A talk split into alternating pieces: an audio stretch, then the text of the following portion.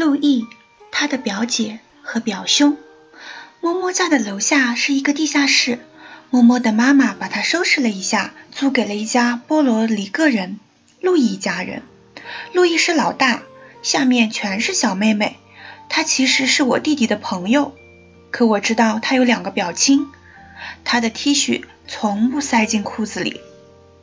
路易家的小表姐比我们大，她住在路易家里，因为他自己的家在波多里各。他好像叫。马林或马瑞斯，或者跟这个差不多的名字。他总是穿暗色的尼龙丝袜，化很多妆，那是他推销雅芳的时候不花钱得来的。他没法出门，得照看路易的小妹妹们，可他常常站在门道里，一直唱着歌，打着响指。他只唱一首歌。苹果、桃儿、南瓜派有，你在恋爱，我也在哟。路易还有一个表兄，我们只见过他一次，可那次很轰动。我们在巷子里玩排球，他开着一辆又大又气派的黄色凯迪拉克过来了，白壁轮胎，镜子上系着一条黄丝带。路易的表兄把胳膊伸在车窗外面，他摁了几下喇叭。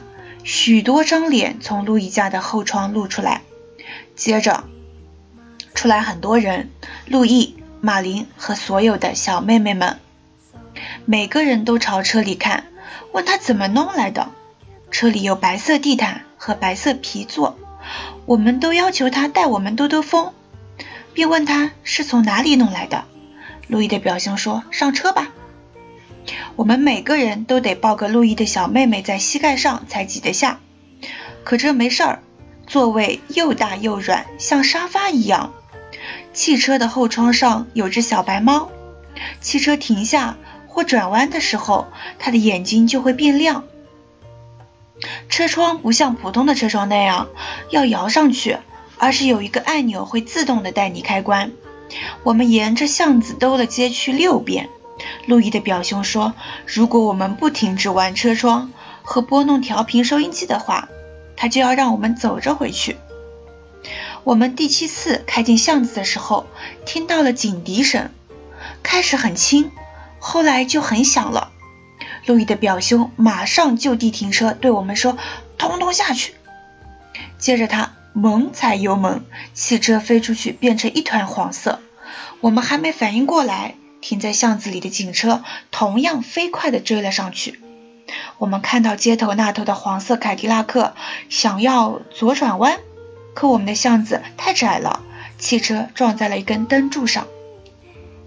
马林尖叫起来。我们朝街那头跑过去，警车的警报器在那里闪着炫目的蓝光。那辆凯迪拉克的鼻子皱得像美洲鳄一样，除了流血的嘴。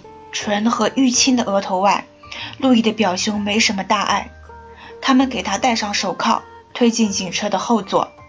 他们开走的时候，我们都挥手挥手送别。